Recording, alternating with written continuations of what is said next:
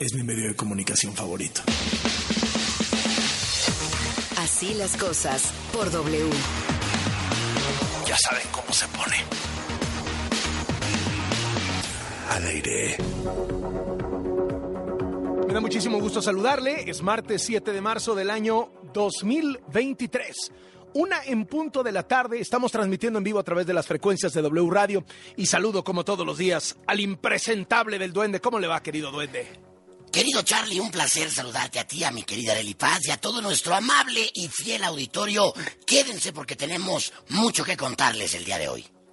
¿Qué pasó, Arely Paz? ¿Cómo estás? Muy buenas tardes. Hola, Carlos. Muy buena tarde a ti, al duende, a todos los que nos escuchan. Gracias por acompañarnos de aquí hasta las 3 con toda la información. Recuerden que en la aplicación también pueden escucharnos en donde usted se encuentre. Estamos nosotros.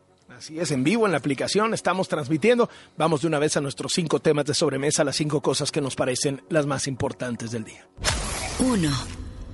En un momento en donde la opinión pública de los Estados Unidos está hipersensibilizada con el tema del narco y el gobierno de México, pues porque todo mundo sabe la colusión que existe entre autoridades políticas y narcotraficantes en México, porque esto se ha potenciado se ha vuelto conocimiento cultural casi con el éxito de las narcoseries y las narconovelas, porque acaba de ser el juicio contra Genaro García Luna declarado culpable de haber sido el superpolicía que se vendió al narco, porque en ese juicio aparecieron presuntos sobornos del narco a varios presidentes de México, incluyendo el actual, porque la DEA ha dicho que el gobierno de López Obrador no da un golpe contra el crimen organizado y está cruzado de brazos, porque el ex procurador de Donald Trump, William Barr, el procurador anterior, dijo que López Obrador era el gran facilitador del narcotráfico en México porque varios legisladores han presentado una iniciativa de ley para que se declare organizaciones terroristas a los cárteles mexicanos y entonces puede el ejército de Estados Unidos actuar contra estas organizaciones incluso en suelo mexicano. Y porque se mueren más de 100 mil ciudadanos al año por sobredosis de fentanilo, que sobre todo llega de México, en todo este caldo de cultivo llega la noticia de que cuatro ciudadanos americanos son secuestrados en México.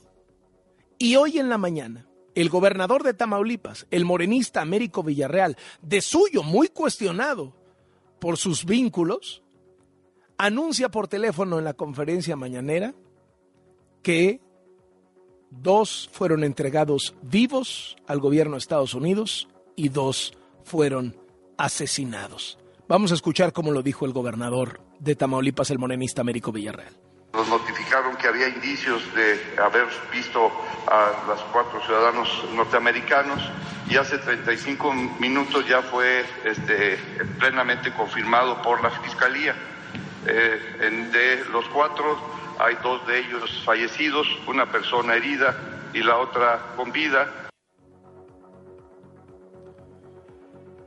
Norberto Lacarriera está en Tamaulipas. Norberto, ¿qué se dice que pasó en la prensa americana? Que por cierto, pues todos los noticieros, todos los periódicos hablando de este asunto.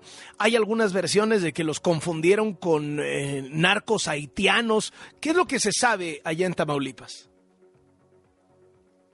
Carlos, buenas tardes. Pues eh, eso, yo creo que las versiones que en estos momentos más circulan o que más se escuchan y se leen también son en el sentido de una eh, presunta confusión.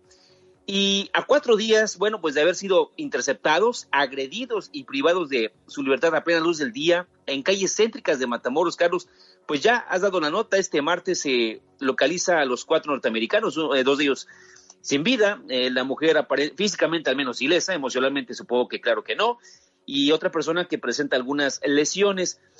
Eh, Carlos, hasta el momento eh, se insiste en la versión de que habrían sido confundidos, no precisamente, y de acuerdo a lo que he escuchado aquí en la región, con narcotraficantes haitianos, no.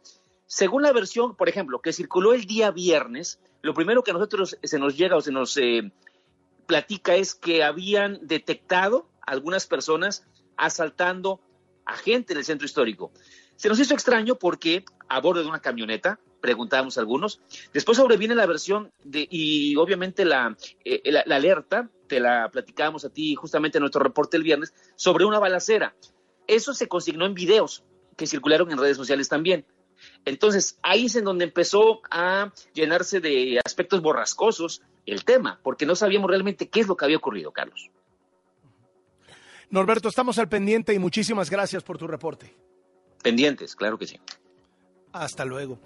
Vamos con Ariel Moustazos, periodista en los Estados Unidos. Ariel, ¿cómo ha impactado este caso en la opinión pública de allá?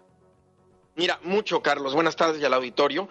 Los medios de comunicación ayer dieron cobertura todo el día a este asunto. Las cadenas eh, CNN, Fox News, MSNBC, en fin, las cadenas de cable de noticias 24 horas estuvieron todo el día dándole al tema. Las cadenas eh, grandes, abiertas de Estados Unidos, CBS, NBC y ABC, iniciaron con esto todos sus noticiarios. Los periódicos más importantes lo tuvieron como una de las noticias más destacadas en sus portales, Wall Street Journal, The Washington Post, The New York Times, en fin. Y el día de hoy han seguido eh, desde luego, después de que se dio a conocer que ya fueron eh, encontrados los cuatro estadounidenses, dos de ellos desafortunadamente sin vida, el eh, coordinador de comunicación estratégica, eh, para decirlo más en cristiano, el vocero del Consejo de Seguridad Nacional de la Casa Blanca, el almirante John Kirby, dijo, y voy a citar, vamos a trabajar de cerca con el gobierno mexicano para garantizar que se haga justicia. Eso fue lo que dijo John Kirby en una conferencia de prensa telefónica con algunos de los eh, miembros eh, de la prensa que cubrimos la Casa Blanca.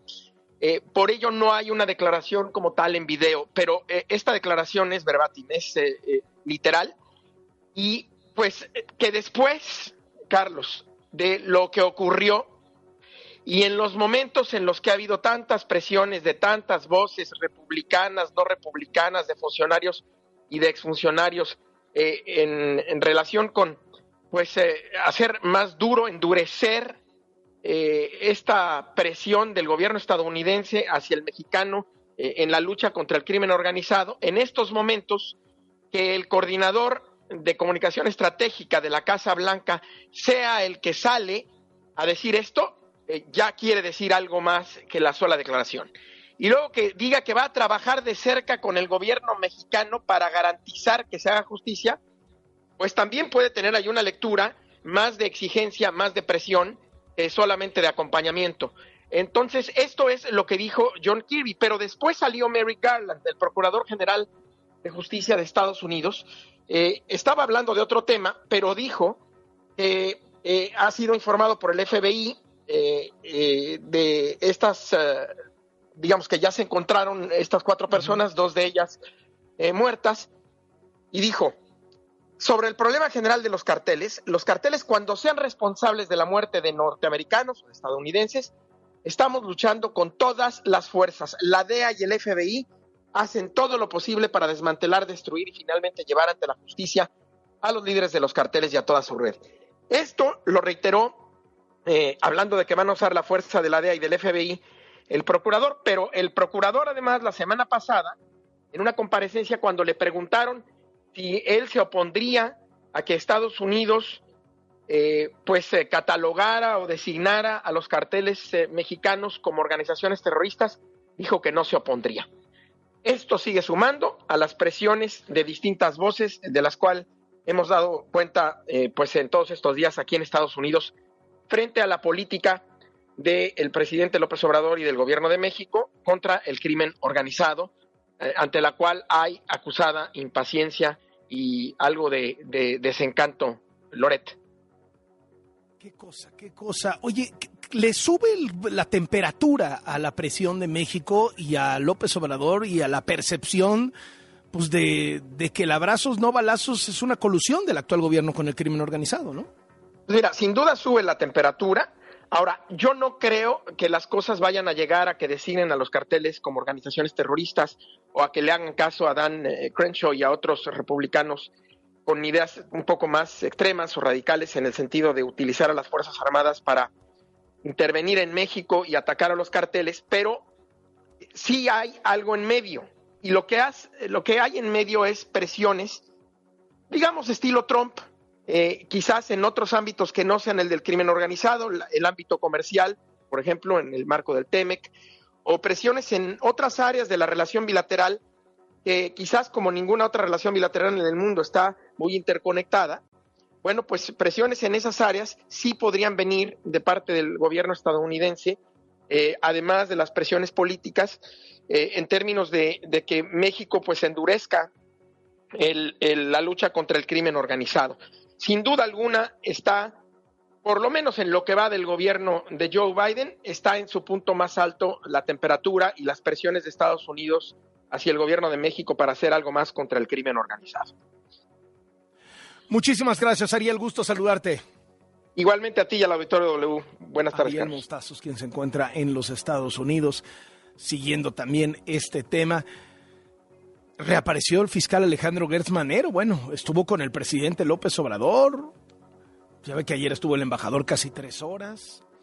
Eh, se supone que la Secretaría de Seguridad Ciudadana va a informar los detalles de lo ocurrido en Tamaulipas. Los familiares de los cuatro ciudadanos estadounidenses que habían sido secuestrados eh, permitieron la identificación de ellos. Son Latavia McGee, Shahid Woodward, Sindel Brown y A. James Williams. Salieron de Carolina del Sur y viajaron a Matamoros para que una de las víctimas se realizara una cirugía estética. Ayer, la Casa Blanca consideraba inaceptable el secuestro de sus cuatro ciudadanos en Matamoros. Hoy en la mañanera el presidente López Obrador lamentó la muerte de dos de ellos, aseguró que no habrá impunidad y que habrá justicia para las víctimas. Muy lamentable, ellos tienen derecho de pues, manifestarse como lo hicieron, eh, porque nosotros no deseamos eso. Eh, estamos trabajando todos los días para garantizar la paz, la tranquilidad y vamos a continuar trabajando. Lamentamos mucho que esto suceda en eh, nuestro país y enviamos pues a los familiares de las eh, víctimas, a los amigos, eh, al pueblo de Estados Unidos, al gobierno de Estados Unidos, nuestras condolencias. Pero ya sabe usted cómo es el presidente de México y pues costumbre, ¿no? Le reviró a Estados Unidos y reprochó a los medios de comunicación de Estados Unidos que han hecho de esto una noticia nacional. Escuche. Los utiliza con propósitos políticos, trafican con el dolor humano, con el dolor de la gente, pero sus propósitos son otros. Claro que lamentamos lo que pasa. Dos jornaleros oaxaqueños asesinados por granjeros y un herido y no salió nada. Ya sabe, el famoso, pero Peña robó más, ¿no? Pero allá matan más. Y el presidente se lanzó contra los medios de Estados Unidos por informar del secuestro de sus ciudadanos. Estamos trabajando bien. Este, desde luego hay gentes que opinan distinto y además hay también intereses partidistas. Llama mucho la atención que se dan estos hechos lamentables y todos los medios en Estados Unidos eh, manejan de manera amarillista la información. No así cuando eh, asesinan a mexicanos en Estados Unidos, callan como momias. Otro caso, también en Tamaulipas, es el asesinato de los cinco jóvenes, esos mexicanos que salían de su camioneta el domingo de la semana pasada y que fueron acribillados por elementos del ejército que luego trataron de esconder la realidad, de matizar la versión. Bueno, la organización Human Rights Watch se dijo preocupada por los reportes que han recibido de la familia del sobreviviente, en el sentido de que militares han continuado con su hostigamiento pidieron a la Secretaría de la Defensa y a la Fiscalía General de la República una investigación imparcial. Familiares de los soldados detenidos por estos hechos en Nuevo Laredo han salido en defensa de los suyos a través de redes sociales pidiendo su liberación. Vamos al siguiente tema de sobremesa. 2. La Suprema Corte de Justicia de la Nación admitió hoy la impugnación de la presidencia, del Senado y de la Cámara de Diputados, es decir, de Morena en pleno, contra la suspensión del plan B. O sea, quieren que el plan B de la reforma electoral que ataca al INE tenga vigencia. Hoy el presidente otra vez se lanzó contra la Corte cuando le preguntaron sobre la posible restitución del secretario ejecutivo del INE, Edmundo Jacobo. No tenemos ningún inconveniente y tampoco nos debe de extrañar, porque es lo mismo. Ese tribunal ha retorcido la ley como ha querido.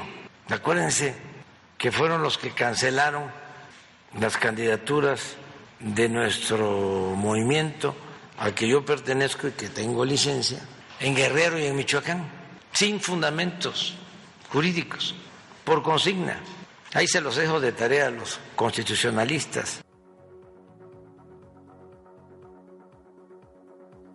Oiga, ayer en la UNAM participaron en un debate el presidente del INE, Lorenzo Córdoba, y el que fue presidente de la Cámara de Diputados y que había estado como representante de Morena ante el INE, el diputado Gutiérrez Luna. ¿Escucha usted cómo se refirió Gutiérrez Luna de entrada? Yo he sostenido muchas veces, y lo sostengo hoy nuevamente, que a mí me parece que la función del árbitro electoral, su independencia que tanto defienden, va aparejada de algo muy importante, la prudencia. Creo yo, lo afirmo contundentemente, no ha existido prudencia por parte de dos personas que tienen una encomienda constitucional de darle la garantía y la certeza a todos los jugadores de la arena democrática, que son destacadamente el consejero Córdoba y el consejero Murayama. El inicio de este diferendo, donde destacadamente el consejero Córdoba y el consejero Murayama han sostenido que una reforma electoral solo puede ser lo que ellos dicen que debe ser y no lo que el legislativo hace, inicia con un diferendo que tiene que ver con los sueldos. Nosotros creemos y consideramos un mandato muy claro en la elección del 2018 y en la elección del 21, donde la sociedad demandó austeridad en el ejercicio del gasto público. ¿Y qué le contestó Lorenzo Córdoba?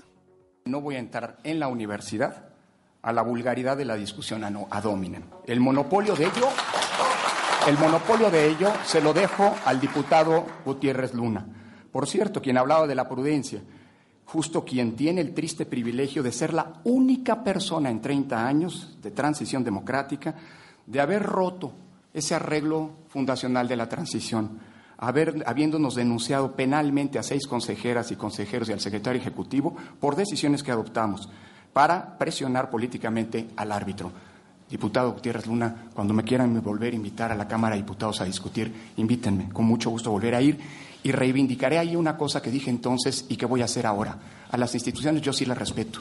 Y a diferencia de lo que dicen ustedes, que no respetan a la institución a la que pertenecen, yo sí fui y lo respeté a pesar de su sesgada conducción. Y aquí, en la universidad, yo no voy a caer en la provocación y faltarle respeto a la comunidad a la que pertenezco. He preparado un texto, he preparado un texto. Yo sí voy a entrar a la discusión técnica porque yo sí leí la reforma y la hemos leído y analizado, a diferencia de quienes la votaron en menos de tres horas después de que se presentó.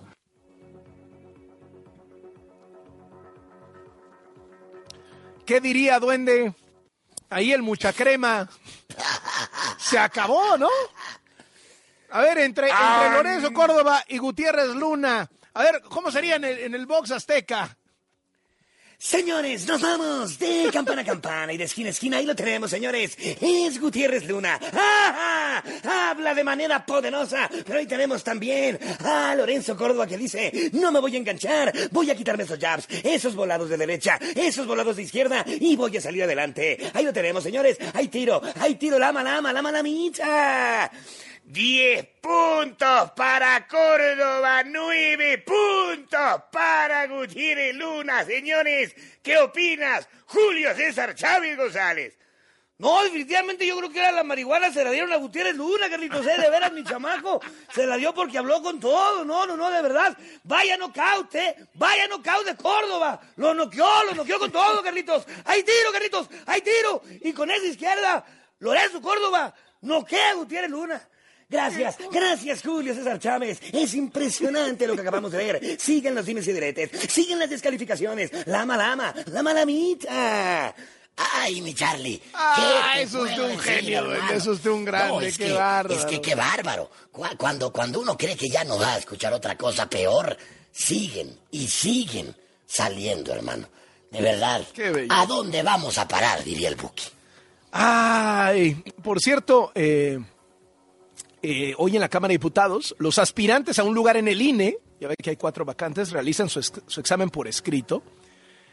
Hay 531 aspirantes, no pudieron entrar con teléfonos, computadoras, tienen la consigna de no copiar. A diferencia de Yasmín Esquivel, ¿no? Pero. Bueno, entonces, de 531 van a quedar la mitad, como arribita de 250. Luego está todo el tema de Movimiento Ciudadano en el Estado de México, después de que decidió Movimiento Ciudadano, que traía muy bajo porcentaje en las encuestas, ya no presentar candidatos al gobierno del Estado de México y Coahuila y decir que ya estaba negociado y que todo era una farsa, en donde el PRI le cedía el Estado de México a Morena y a cambio Morena le dejaba a Coahuila.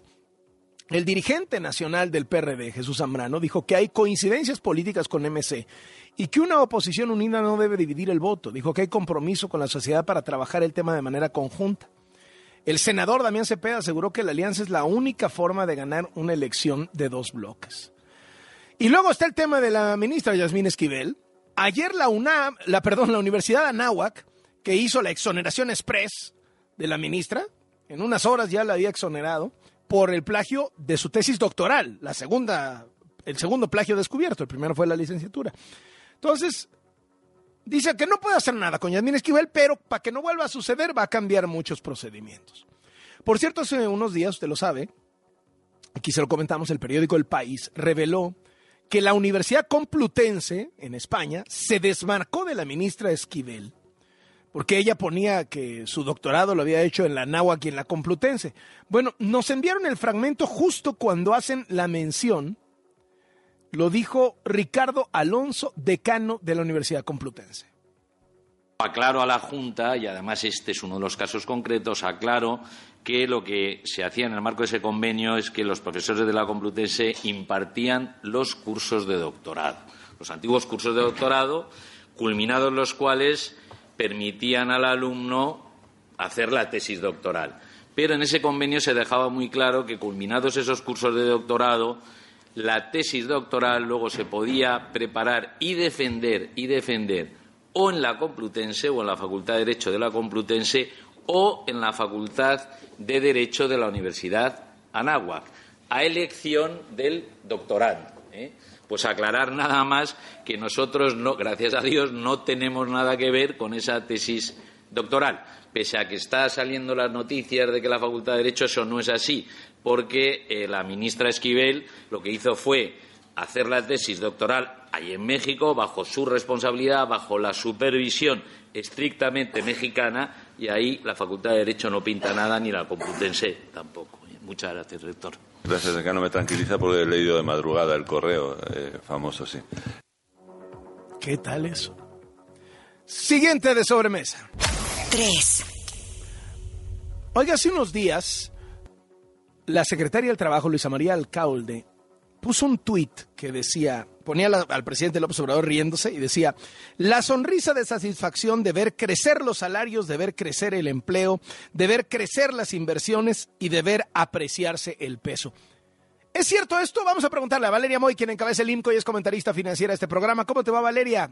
Muy Hola tardes. Carlos, muy buenas tardes. Pues tenemos un tema eh, con ese tweet, ¿no? Yo creo que hay muchas cosas, se están revolviendo muchísimos temas y el primer problema que tenemos y claramente pues la narrativa no acompaña ese problema es que no tenemos información con- concreta, concisa, precisa de salarios. Porque como en México, Carlos, más de la mitad de las personas que trabajan trabajan de forma informal, pues no tenemos información de sus salarios, no tenemos información de sus ingresos, tenemos unas pistas que nos da por ahí la ENOE, pero no es suficiente para dilucidar los ingresos o los salarios. Entonces, Carlos, sí sabemos, por ejemplo, que el salario mínimo ha aumentado, eso sí lo sabemos. Pero ¿cuánta gente gana el salario mínimo? Bueno, pues de toda la base de datos registrada en el IMSS, que son alrededor de 21.6 millones de personas, 90 mil personas ganan el salario mínimo. Entonces, sí ha habido incrementos en 90,000, algunos o temas. sea, 90 mil 27. el Sí, ah, ¿verdad? Nadie, nadie piensa eso. nadie piensa eso, pero eso es la belleza de los datos, Carlos, ¿no? Entonces, tenemos esta información del IMSS que sí nos muestra cuántas personas ganan diferentes rangos de salarios. pero esto no nos permite saber con certeza si los salarios han subido. El IMSS también publica una base de datos por ahí que es el, el salario promedio, el salario base promedio. Esta información solo se refiere, solo se refiere, Carlos, a los trabajadores que están registrados con el IMSS, que son, repito, 21.6 millones. Hay muchos más millones de personas trabajando. Ese salario base de cotización promedio sí se ha incrementado. Se ha incrementado alrededor de 37%, mientras que la inflación ha sido entre 2019, que es cuando se empieza a publicar, y ahorita alrededor de 20%, únicamente en estos dos, eh, en este periodo que estoy diciendo, porque no es un dato que tengamos siempre. Entonces, es bien difícil tener datos de empleo, Carlos, tener datos, perdón, de salario preciso. Y luego también muchos de los que de los que trabajan eh, por comisión o por ejemplo con propinas registran No que ganan el salario, o sea, ganan el salario mínimo, pero aparte tienen esto otro, ¿no? Y entonces Bueno, o no solo ganan, que cuando ganan el salario mínimo, eso es que ya están registrados con el IMSS. Hay una cantidad importante de trabajadores que no gana un salario fijo y que solo recibe las propinas. Eso, capturar eso, es bien complicado en la información que tenemos, sobre todo, pues porque, Carlos, más de la mitad, alrededor del 54% de la gente que trabaja, lo hace sin estas prestaciones. Y la información del ISSSTE, la información de los empleados del gobierno, pues tampoco es pública, Carlos. Entonces, me encantaría saber si ya subieron los salarios, me encantaría decírtelo con mucha claridad y, sobre todo, me gustaría decirte, sí, ya subieron muchísimo los salarios. Desafortunadamente, no tengo la información que me lo permita. El empleo, Carlos, el empleo, mira, empleo formal, este que se registra con el IMSS, entre 2019 y 2022, ojo, eh, cuatro años, 2019 y 2022, se han creado empleos formales un millón doscientos noventa y tres mil. Y uno dice, bueno, esto está muy bien, es un montón. Bueno, pues cada año, Carlos, entra un millón doscientas mil personas a la población que quiere trabajar. O sea, cada año, únicamente por dinámicas poblacionales, van entrando un millón doscientas mil personas a trabajar, que quieren trabajar. Entonces, crear un millón doscientos mil empleos, pues simplemente en cuatro años, pues te deja de lado más de tres millones de trabajadores. Entonces, sí creo que con el empleo tenemos otro tema. La inversión, Carlos, justo hablábamos de inversión el lunes y está en niveles de 2018. Entonces, o sea, todavía no alcanzamos el máximo que se tuvo en julio de 2018. Entonces, sí, tuvimos un dato positivo de inversión en diciembre del año pasado. Sí parece ser que la inversión empieza a agarrar un poquito de tracción, lo cual me daría muchísimo gusto. Pero, Carlos, todavía no llegamos a la inversión que teníamos en 2018.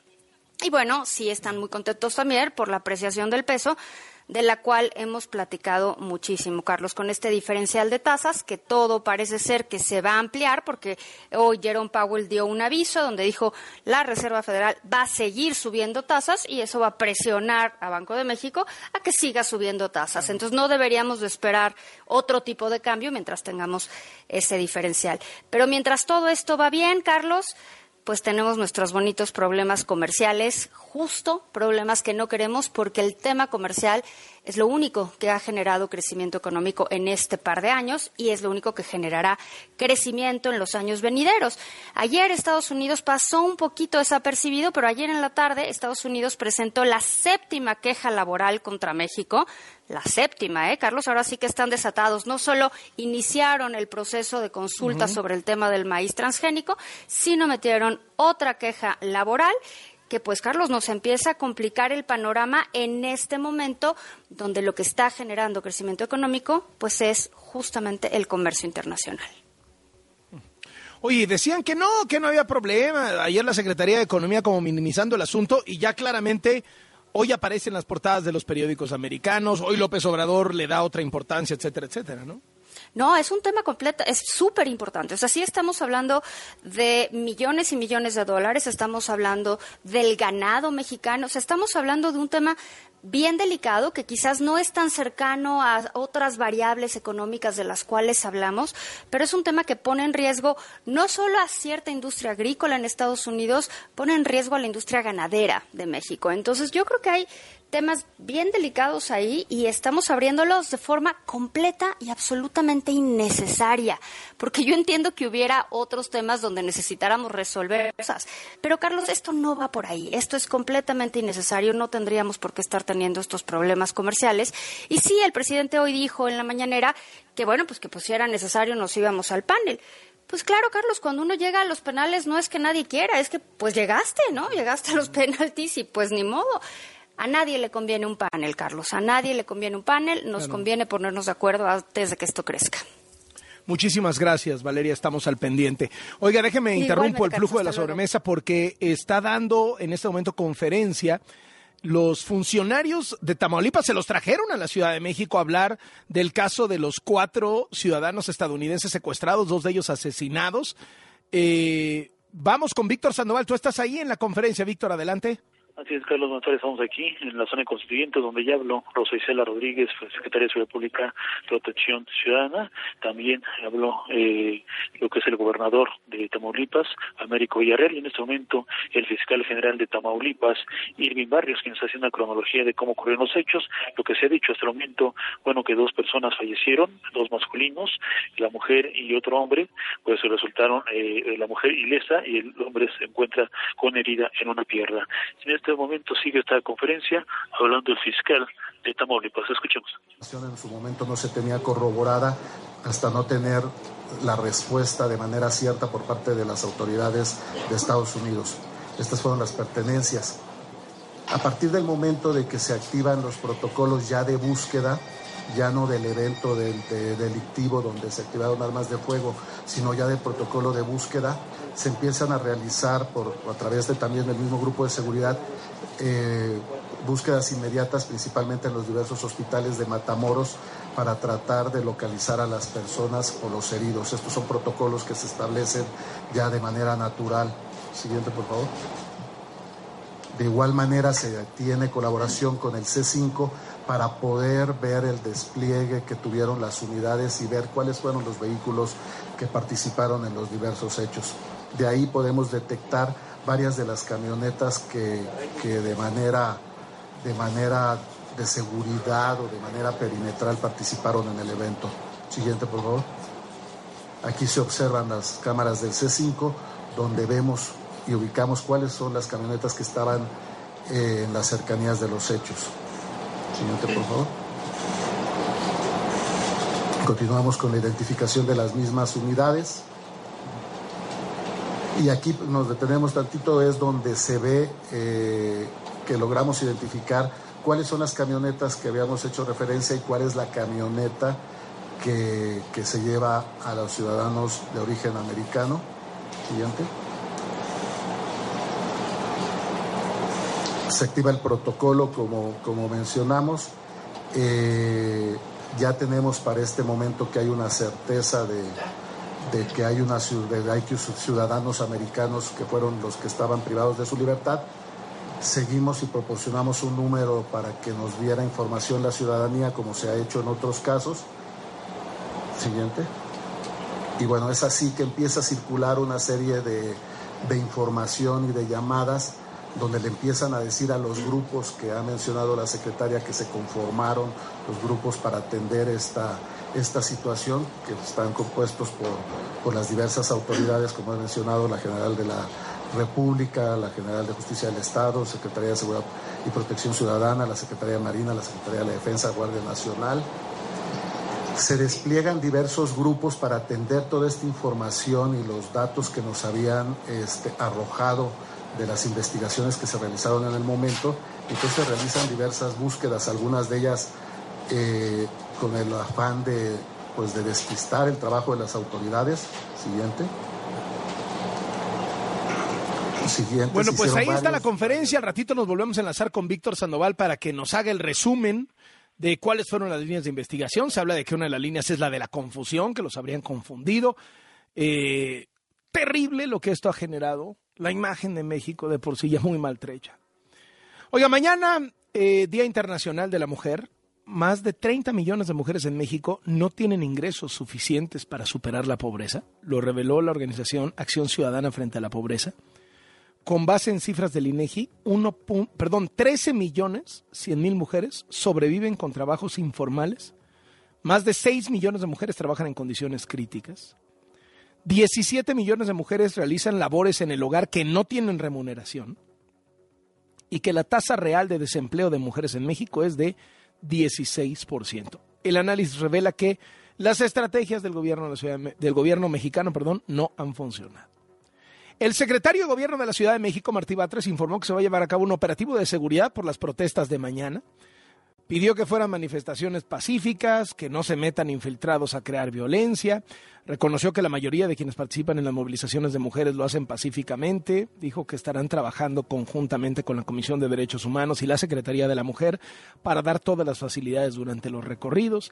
Dice que el gobierno de Claudia Sheinbaum ofrece plenas garantías para que las mujeres se manifiesten. Claro, el fin de semana Claudia Sheinbaum andaba insultando a las mujeres, ¿no? Diciendo que las que estaban en contra de quitar la antimonumenta para poner a la, esta réplica del vestigio veracruzano de una mujer eh, que, que, eran racistas y clasistas. Ya saben, ¿no? Pues es, es el copy-paste de lo que dice la mañana, ¿no? Copiar, pegar, escucha lo que dice la mañana, va y lo repite. Sin la gracia y, sin la legitimidad del otro, ¿no? Pero pues es, pues así es como le hace ella, ¿no? En fin, a ver cómo se pone mañana el tema de las manifestaciones con motivo del 8M. Siguiente sobremesa. 4. Ucrania está disputando metro a metro la ciudad de Bakhmut contra las fuerzas rusas. Se informó que mercenarios del grupo Wagner han asumido que Ucrania luchará hasta el final para mantener esa ciudad, que está al este del país. El jefe de los mercenarios advirtió que si sus hombres pierden Bakhmut, se perdería todo el frente de guerra eh, acusaron a Rusia de contratarlos y no cumplirles con la entrega de municiones prometidas. Dijo que ya investigan si es un retraso burocrático o una traición. Este grupo Wagner fue reclutado en 17 cárceles rusas. Es un ejército privado de mercenarios rusos alineados con Putin, con comportamientos brutales e inhumanos que se rentan al mejor postor. Han operado en Siria, en Libia, en Sudán, donde hay algún interés ruso en que caiga algún gobierno, que haya alguna revuelta, alguna guerra civil, ahí aparece el grupo Wagner, que ya en esta guerra de Ucrania pues, ha quedado claro que es de Rusia, porque siempre como que operaban diciendo, no, no, no, no sabemos quiénes son esos, decían los de Moscú. Bueno, ya está claro. El gobierno de Zelensky presume que Rusia va a recrudecer sus ataques tan pronto pase el invierno, por lo que ha reforzado la seguridad en las ciudades que aún controla. En Francia, Siguen las protestas contra la reforma a las pensiones que propuso el presidente Manuel Macron, quiere aumentar la edad de jubilación, se declararon en huelga centrales de combustible, recolectores de basura, conductores de trenes, escuelas. O sea, escuche todo eso. O sea, no hay gasolina, no se recoge la basura, no hay trenes y algunas escuelas fueron cerradas. El tamaño de la crisis. Vamos al último de sobremesa.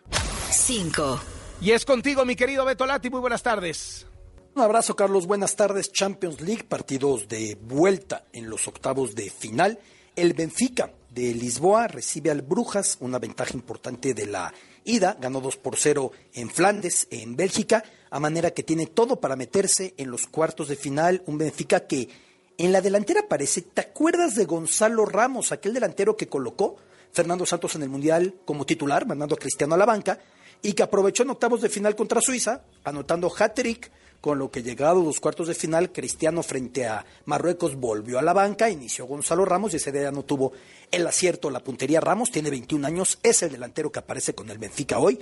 Un cuadro del Benfica que ha tenido una muy buena Champions League, que ha ido creciendo, que se encuentra con grandes posibilidades de meterse a los cuartos de final, luego de ganar 2 por 0 en casa del Brujas pero que arrastra una extraña maldición que te comparto rápidamente, Carlos. Eh, las primeras Champions League, entonces llamada Copa de Campeones, fueron ganadas por el Real Madrid, las primeras cinco. Las siguientes dos por el Benfica, que era dirigido por un personaje llamado Bela Goodman, nacido en el imperio austrohúngaro, sobrevivió al holocausto siendo judío, escondido en un sótano, luego fue deportado a un campo de concentración nazi, logra huir, a diferencia de su familia exterminada en Auschwitz, y va dirigiendo por todo el mundo hasta que llega al Benfica y conquista sus primeras dos Copas de Campeones, lo que soy la Champions, reitero. A la tercera decide pedir un contrato muy alto y el Benfica le dice, no te lo damos. Y se va molesto y deja la maldición por no pagarme lo que pedía, el Benfica no ganará un título europeo en los próximos 100 años. Y pues la siguiente final llega el Benfica con un entrenador chileno Herrera y la pierde. Y a los dos años vuelve a llegar y la pierde. Recontratan a Goodman pagándole lo que quería, pero la maldición siguió contra el que la profirió. Y Goodman pierde la final de la Champions. En total el Benfica ha ganado desde entonces, ha llegado a cinco finales de Champions, a tres de Copa de la UEFA Europa League, todas perdidas. Incluso a dos de Champions League juvenil las perdió. Ya ganó en 2020 una Champions League juvenil, pero dice que con eso no cambia la maldición de Bela Goodman. Hoy el Benfica busca su lugar en los cuartos de final contra el Brujas. También hoy el Chelsea, con lo que ha gastado de dinero, recibe al Dortmund. Una desventaja de 1 por 0 se trajo de Alemania. El Chelsea tiene un equipo millonario que en Inglaterra no funciona y que si quedara fuera a esta altura de la Champions en octavos de final sería catastrófico. Así que veamos cómo se dan nuestros partidos. Octavos de final a vuelta. Chelsea 0-1 abajo. Benfica 2-0 abajo. No hay gol de visitante. Si hubiera empate, nos vamos a la prórroga, querido Carlos. Gracias y un abrazo fuerte, mi querido Beto Lati. Igualmente, saludos. Una 40, pausa, le entramos con todo. Síguenos en Facebook. Una de la tarde con 45 minutos, o sea, cuarto para las dos.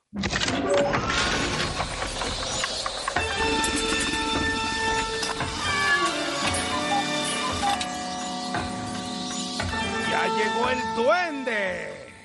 Aquí seguimos, querido Charlie, con toda la información y como siempre que nos escriban a través de las redes sociales con el hashtag Así las cosas con Loret.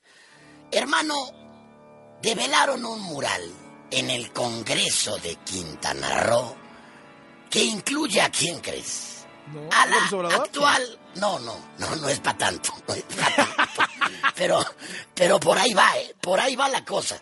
Incluye a la actual gobernadora Mara Lezama, a quien ya comparan con los héroes del Estado. Hazme el fabrón cabor. El pasado lunes. ¿Pero qué tiene? 15 días en el cargo, ¿no? O sea, que Sí, ¿cuántos no, no, bueno, o sea, apenas va llegando mi Charlie, pero, pero la gobernadora de Quintana Roo, Mara Lezama, se ha convertido en tema de discusión en las redes sociales debido a, a la presentación, a la develación de este mural en el Congreso del Estado. En el recinto legislativo ya quedó inmortalizada su ¿Qué les imagen. pasa, duende, cuando No, es que... No, bueno, no se vuelven locos. Lo, lo dice la frase, Charlie, el poder corrompe y el poder absoluto corrompe absolutamente. Pero este mural fue develado la noche de ayer y te decía que causó polémica en redes porque aparece el rostro de la gobernadora en esta obra llamada Oxtun, que se puede ver a la mandataria vestida eh, de blanco, con eh, un vestido de, de- de estrellas de color dorado. La imagen representaría la toma de protesta cuando hizo su toma de protesta como gobernadora constitucional de Quintana Roo. Aparece con, pues, con la mano extendida.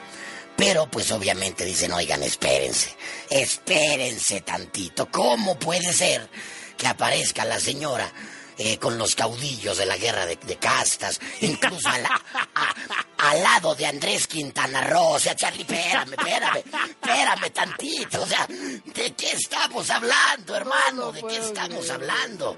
Se la acabaron en las redes. Sí, no, no, eh, la gente en redes decía al más puro estilo de, de los dictadores, de los ególatras que se, que se marean muy rápido llegando al poder. Ella defendió este mural diciendo, a ver, esto lo quise hacer porque soy la primera mujer gobernadora del estado. La primera mujer gobernadora de Quintana Roo. Pero el asunto no terminó ahí, hermano. Porque ya después de que la habían visto ahí pintada, retratada en este mural, develan la placa y pues ni siquiera eso pudieron hacer bien. Porque la, la, la placa dice Mural Oxtun, eh, inaugurado en esta fecha, tal, tal, tal, obra del artista quintanarrorense. O sea, ya... ¿Quintanarrorense? Sí, quintanarrorense, en lugar de quintanarroense, quintanarrorense. O sea, todo Guillermo salió mal. Y todo mal, todo mal, todo mal. Se la acabaron en las redes y dicen, espéreme, o sea, ¿cómo aparece usted al lado de las grandes figuras, de los grandes héroes del Estado? En fin, en fin, hermano. Y espérate porque apenas va llegando al cargo. ¿eh? Oye, por cierto, por cierto, mi Charlie, quien se le fue con todo al presidente López Obrador fue la senadora Kenia López Rabadán, con motivo de la marcha, de las movilizaciones que se esperan mañana por el Día Internacional de la Mujer, y acusó al presidente de ser el enemigo público número uno de las mujeres, por todas las descalificaciones que ha tenido con ellas, por todos los ataques en su contra. Vamos a escuchar un pedacito, esto incluso lo subió a sus redes, a sus, a sus, cuentas, la senadora Kenia López Rabadán. Es un retrógrada que no busca mayores espacios para las mujeres, solo busca poner incondicionales para que le obedezcan. Hay que decirlo claramente, es un misógino y es un machista. La exigencia de este 8 de marzo es clara. El gobierno federal debe parar sus ataques contra las mujeres. Debe escuchar los reclamos de justicia y de verdad. El presidente López Obrador debe dejar de ser el enemigo público número uno de las mujeres. Bueno, pues ahí está lo que dijo pues la presidenta de la Comisión de Derechos Humanos en el Senado, Kenia López Rabadán, que se le fue con todo y que pide, pues primero que nada, igualdad, ¿no? Dice, pues para qué andan diciendo de las mujeres y esto si el primero que nos ataca es el propio presidente de la República. Oye, Charlie, por cierto, al, rápido, antes de irme al inicio, al inicio de, de la sobremesa, hablabas del tema de Yasmín Esquivel, híjole, ¿hasta dónde ha escalado el asunto, hermano? Comenzó con la UNAM, después la náhuac y ahora en la Complutense de Madrid. O sea, ya, ya no sé qué, qué, pueda venir, hermano, ¿no? A lo mejor habrá que revisar certificados de preparatoria, de secundaria. Yo no sé, hermano. Ya después de esto lo espero todo. Pero quiero ponerte un fragmento que queda, que queda como anillo al dedo, diría el clásico, con lo que está sucediendo con la, la, la señora Yasmín Esquivel. Esta es una joya del grupo de comediantes argentinos Le Lutiers. Ah, son unos grandes. Oye, que se van a retirar ya, ya se va a acabar Le Lutiers, duende, sí. Es correcto, es correcto. Unos grandes, unos grandes. Son maravillosos, Charlie. De un fragmento de cuando presentan su, su canción Perdónala. Es que está esta, esta, pieza hermosa. ¿Y, eso qué tiene que ver con Yasmín Esquivel? bueno, póngala. escuches. Quiero que escuches lo que dice, pero él le queda como anillo al dedo. Escucha esta presentación de Perdónala. Con motivo del estreno del conocido bolero Perdónala, del gran compositor Johann Sebastian Mastropiero, que escucharemos a continuación, el periódico Actualidad Musical se refirió a Mastropiero en términos muy elogiosos. Pero a los pocos días publicó la siguiente rectificación. Fe de ratas. Donde dice de inspiración arrebatada como otros compositores románticos, debe decir arrebatada a otros compositores románticos. Y donde dice su copiosa producción, debe decir su copiada producción. Luego de escuchar el bolero Perdónala, el gran compositor Günther Frager le escribió indignado a Mastro Piero acusándolo de haber plagiado un pasaje de su tercera sinfonía. La respuesta no se hizo esperar. Usted me ofende, dice Mastro Piero en su carta, justamente a mí, que siempre digo que el artista que se apodera de una idea de otro enturbia las aguas del manantial del espíritu. Famosa frase de Günther Frager. Curiosamente, este caso y otros por el estilo que nos muestran a Mastropiero plagiando a Günther Frager ha llegado hasta nosotros a través de la propia autobiografía de Mastropiero. Y no es que se arrepienta y confiese su culpa, sino que su autobiografía es una copia textual de las memorias de Günther Frager. Es una joya, es una joya, hermano. Sin embargo, los que amamos a Mastropiero Creemos que muchas de estas conductas que se le atribuyen en realidad le son totalmente ajenas. Probablemente sean de Günther Frager. Bien, escucharemos a continuación, pues, de Johann Sebastian Mastropiero, el bolero Perdónala. No, es una joya, De es una Günther joya de Frager. Gutiérrez. Y quedó, pero ¡Ah, qué belleza! lo que- lo ¡Qué belleza! ¡Qué belleza! No, imagínese así en la próxima sesión de la Suprema Corte. Estaría No, no, no, sensacional. Ay, hermano, Qué ¿qué, cosa, te digo? qué Pero cosa. quedó perfecto, quedó perfecto. Ay, qué chulada. De regreso a las cloacas. Regresaré.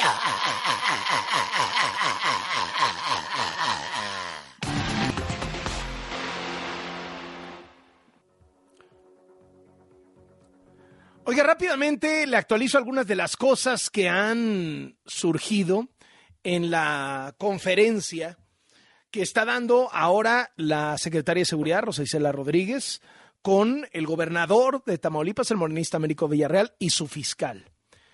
¿En torno a qué? En torno al caso del secuestro de los cuatro ciudadanos americanos, asesinato de dos de ellos.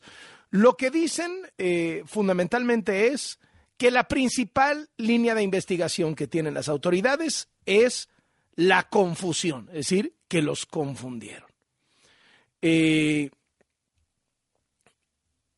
hay una persona herida en la pierna, es decir, de bajo riesgo. Eh, también se ha dicho que no hubo jamás petición de rescate y no hay un número identificado de participantes en estos secuestros y asesinatos, según el fiscal Irving Barrios. ¿Cuál es el, quién domina en esa zona? Pues es el cártel del Golfo. ¿no? Además de los estadounidenses, una mujer mexicana murió en los hechos, pero no queda claro es más, si está vinculada al secuestro de los estadounidenses, ni siquiera queda claro si fue una bala perdida. Pero hay una mujer mexicana entre las víctimas. Según las autoridades mexicanas, no hubo participación de agentes de seguridad e inteligencia de Estados Unidos en la localización de los estadounidenses en Matamoro, en Matamoros. Eh, una de las personas que fue pues, parte de este grupo de cuatro que fue secuestrado y dos de asesinados venía a realizarse una cirugía estética a Matamoros. No hay vínculo entre ellos y el FBI. Para la Fiscalía de Tamaulipas, la principal línea de investigación por el secuestro y posterior homicidio fue una confusión, no una agresión directa contra ellos.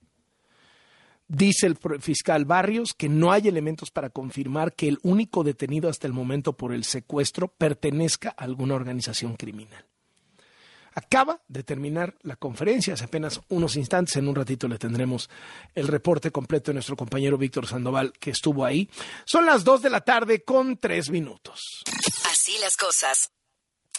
Está en la línea de W Radio y le agradezco muchísimo que nos tome la llamada el que fue primer secretario de Infraestructura, Comunicaciones y Transportes del gobierno del presidente López Obrador, Javier, Javier Jiménez Espriu.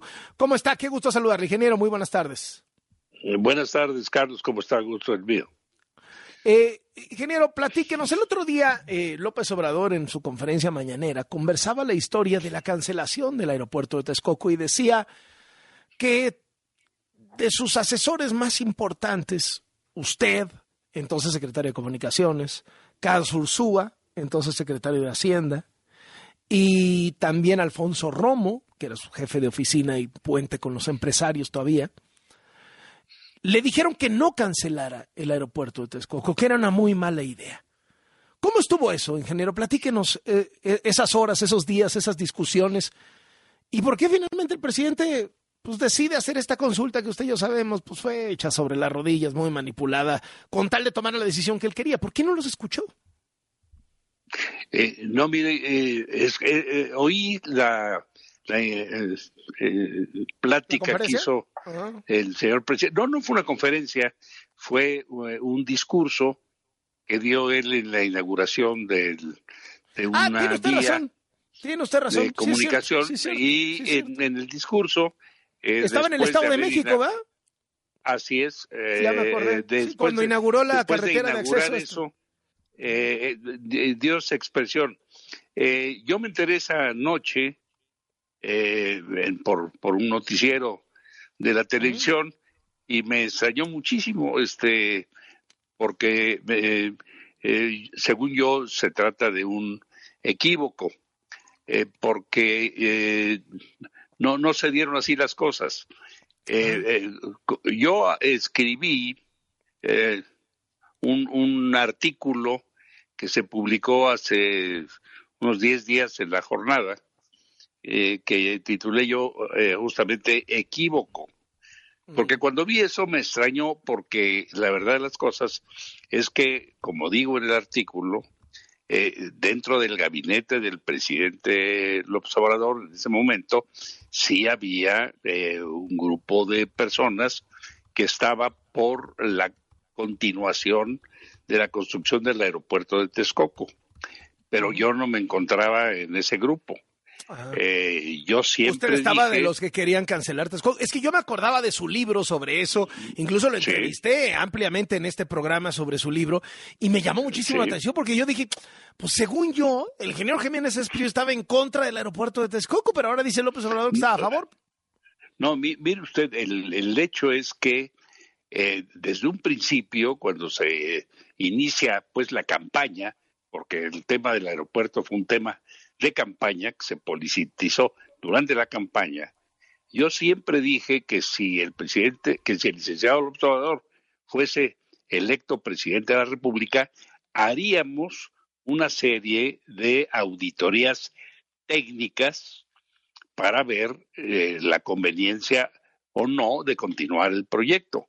Y desde un principio, una vez que yo fui eh, invitado por el señor presidente a hacerme cargo de la Secretaría de Comunicaciones y Transportes, y esto fue en diciembre de 17, o sea, eh, siete meses antes de la elección, yo empecé a trabajar con un grupo de gentes analizando las cosas con la información que se tenía disponible y desde julio, porque se dio así las cosas una vez eh, eh, electo el presidente, empezamos a trabajar con la administración anterior para analizar eh, justamente las condiciones.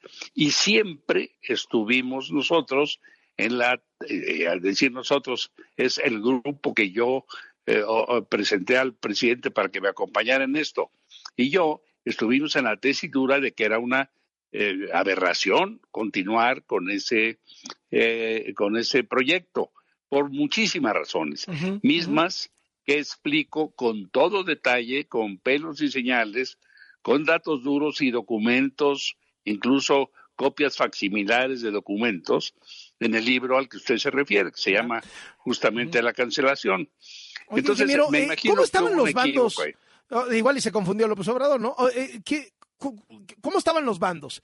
O sea, por ejemplo, o sea, querían que se mantuviera Texcoco el doctor Ursúa, secretario de Hacienda, Alfonso Romo. ¿Quién más quería que se mantuviera Texcoco? No sé, Mire, Ebrard, por ejemplo. eh, eh, no, no, este, eh, yo la verdad de las cosas es que cuando planteamos esto, con las gentes que tuve yo contacto por razones obvias, fueron con, con el, el licenciado Ursúa, porque era el secretario de Hacienda y estaba involucrado enormemente Hacienda, y me involucrada, porque había unos empréstitos y unos créditos eh, absurdos que eh, eran responsabilidad de Hacienda. Y también con, con el ingeniero Romo, él tenía su punto de vista ah, en relación a eso. Con, con el resto del gabinete yo no tuve eh, ninguna relación de discusión sobre estos temas. Pero sí yo eh, este, eh, planteé eso. Con el señor presidente hablé muchísimas veces, teníamos muchos, eh, muchos temas a discutir sobre el tema, sobre el, sobre el asunto. Y el, el tema más eh, delicado de preocupación, nosotros estábamos absolutamente convencidos de que era una aberración. Yo siempre dije que cualquier problema se puede resolver con ingeniería, pero ¿a qué costo? Y el costo que se representaba, eso era verdaderamente monumental y además no sabíamos ni cuánto iba a costar, ni cuándo se iba a terminar esa obra, si es que en algún momento se hubiera terminado. Pero lo que sí es de hablar con muchas, muchas ocasiones, y el presidente nos dio instrucciones de que toda la información que tuviéramos a mano eh, eh, la hiciéramos pública para que la gente se fuera enterando de todos los problemas, las consecuencias y los antecedentes de ese proyecto. Y así lo hicimos. Subimos a, la red y todavía están en, las redes eh, centenas de, documentos que, que eso. En un momento determinado, y en vista de que también había eh, dentro opinión eh, afuera y en, contra, eh, nos dio el, presidente instrucciones de que informáramos a la gente porque él quería después hacer una consulta informada y nos dio instrucciones muy precisas de que la información que diéramos no tuviera ningún sesgo que inclinara la decisión de la gente en un sentido o en otro, que fuese lo más aséptica posible. Y así lo hicimos, con, todo el cuidado. Y el único tema que tomó mucho tiempo el, llegar a la definición final no fue en relación con la construcción del aeropuerto. Eso estaba definida muy claramente que era una, un absurdo.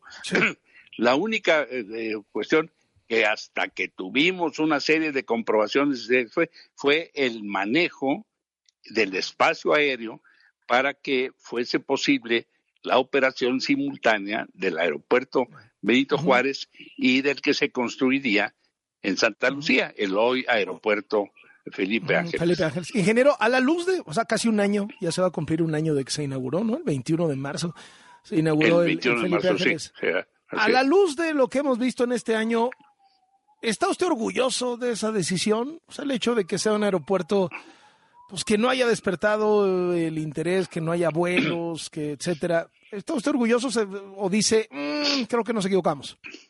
No, yo en ningún momento he pensado que nos equivocamos. Creo que fue una decisión acertada. Eh, el, el eh, primero, en la cancelación del aeropuerto. Ese aeropuerto todavía no estaría, pero ni remotamente imaginable para operar. Pero hubiera tenido que cancelar los otros dos. Y hubiera costado una fortuna. Eh, eh, justamente a esta cuestión que usted se refiere, que dijo el señor presidente el otro día. La funcionalidad del actual, la funcionalidad del actual me refiero.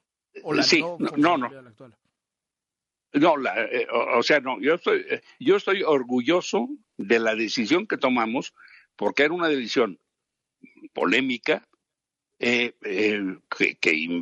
costaba dinero, costó dinero el cancelarlo, pero eh, fue la mejor decisión y de eso estoy orgulloso. Hubiera costado mucho. Ay, se nos cortó. El problema. Ah, Ahora, el, eh, el, aeropuerto, el aeropuerto Felipe Ángeles está arrancando.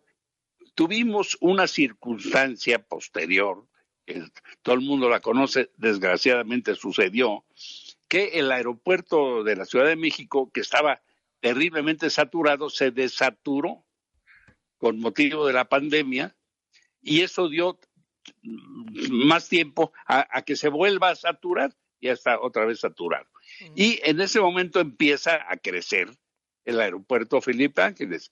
Y el aeropuerto Felipe Ángeles, que empieza a crecer, además se empieza a acercar con los eh, con las vías de comunicación que están previstas y se están haciendo, será un aeropuerto lejano, como todos los aeropuertos importantes del mundo, que podrá crecer enormemente y ser el gran aeropuerto del, del no de la Ciudad de México, sino de la región metropolitana y podrá estar trabajando como en otros países del mundo, en ciudades, eh, en, en simultaneidad con el aeropuerto de la Ciudad de México. Ingeniero, le agradezco mucho estos minutos para W Radio. Muy buenas tardes. Mucho gusto saludarlo. Hasta luego, el ingeniero Javier Jiménez Esfriu, que fue el primer secretario de Comunicaciones y Transporte de López Obrador. El primer secretario de Hacienda de López Obrador, el doctor Carlos Ursúa, lo ha entrevistado un par de ocasiones y ha sido muy enfático en decir que para él lo del Felipe Ángeles fue un tiradero de dinero, que o sea, no coincide, digamos, con estos datos que da el ingeniero Jiménez Espriu. Dice que fue un tiradero de dinero que costó cientos de miles de millones de pesos y que pues ahí está el aeropuerto que no sirve. No más para que tenga usted, digamos, las dos versiones, las dos visiones de los que estaban en ese momento en la toma de decisiones en el gabinete de López Obrador el arranque del gobierno. Dos y cuarto. Así las cosas. Eh, vamos contigo, Víctor Sandoval. Ya terminó la conferencia en torno al caso de los cuatro estadounidenses secuestrados, dos de ellos asesinados en Tamaulipas. ¿Qué nos tienes adelante? Así es, Carlos. Eh, luego de que se compró la muerte de estos ciudadanos norteamericanos, dos de ellos, bueno, se elevó a tres el número de muertos y es que también el día que ocurrieron estos hechos, el 3 de marzo pasado, una mujer eh, de 30 años, una civil, por una bala perdida también en este tiroteo, pues falleció, así lo confirmó el secretario de la Defensa Nacional, Luis Crescencio Sandoval. Sin embargo, bueno, las investigaciones continúan y de acuerdo al gobierno federal, que están trabajando en coordinación con el gobierno de Estados Unidos, eh, se asegura que todo, indica que se trató de una confusión, así lo de conocer el fiscal eh, del estado de Tamaulipas, Irving Barrios. Escuchemos alguna línea de investigación, ni fortalecer, ni hacer alguna afirmación ahorita concluyente. Eh, repito, por cómo se dio el intercambio de información, todo parece ser que fue una confusión, pero eso no lo irán eh, concluyendo ya las investigaciones como, conforme vayan avanzando. Por cuanto a los fallecidos, precisamente se encuentran ahorita realizándole las necropsias de ley porque después del trabajo del hallazgo intervienen peritos de la Fiscalía General de la República, de la Guardia Nacional, de la misma Fiscalía General de Justicia para trabajar de manera conjunta en el procesamiento de la escena del crimen, hacer el levantamiento de los cuerpos y una vez que se haga la necropsia de ley podremos estar en posibilidades de determinar cuáles fueron las causas de las muertes, los tiempos y demás circunstancias respecto a esa pregunta. Carlos, se ha descartado que esas personas hayan fallecido, eh, pertenecían a alguna organización delictiva o que eran integrantes de la DEA, del FBI, y se aseguran que se encontraron documentos, así como recetas de laboratorios médicos, y que efectivamente uno de ellos iba a hacerse una cirugía estética al estado de Tamaulipas. Rosicela Rodríguez, quien es secretaria de Ciudad Pública y Protección Ciudadana, pues dijo que se sigue trabajando con la Secretaría de Relaciones Exteriores el gobierno de los Estados Unidos, sobre todo para aclarar este caso. Escuchemos estadounidenses, en especial con el embajador eh, Ken Salazar, y ha estado trabajando y muy de la mano la Secretaría de Relaciones Exteriores también. Hay que, eh, si usted gusta complementar, y estarían también los secretarios este, de Defensa de Marina, si quieren, si tienen algunos datos adicionales respecto de lo que pregunta el reportero David Vicenteño. Carlos, eh, informar que también pues uno de los detenidos, José N., pues eh, fue asegurado en esta casa de seguridad allí en una zona conocida la, la, Laguna, en Tamaulipas, y bueno, hasta el momento no se ha dicho si pertenece o no. También a una organización delictiva este sujeto, está siendo interrogado por parte del Ministerio Público de la Federación al tomar conocimiento la Fiscalía General de la República, y bueno, serán las próximas horas cuando se conocer más detalles en torno a este detenido y los cómplices que aún están prófugos en aquella entidad. Finalmente se dijo que se enviaron ya 600 elementos de las fuerzas federales, de la Sedena, de la Guardia Nacional a este lugar para reforzar la vigilancia en la franja fronteriza de Matamoros, Tamaulipas. El reporte que tengo. Bueno, muchas gracias, Víctor. Estamos al tanto. Déjeme conversar de este tema con el periodista, analista y escritor Héctor de Mauleón. Héctor, qué gusto saludarte. Muy buenas tardes. Hola, muy buenas tardes. Qué gusto, Carlos.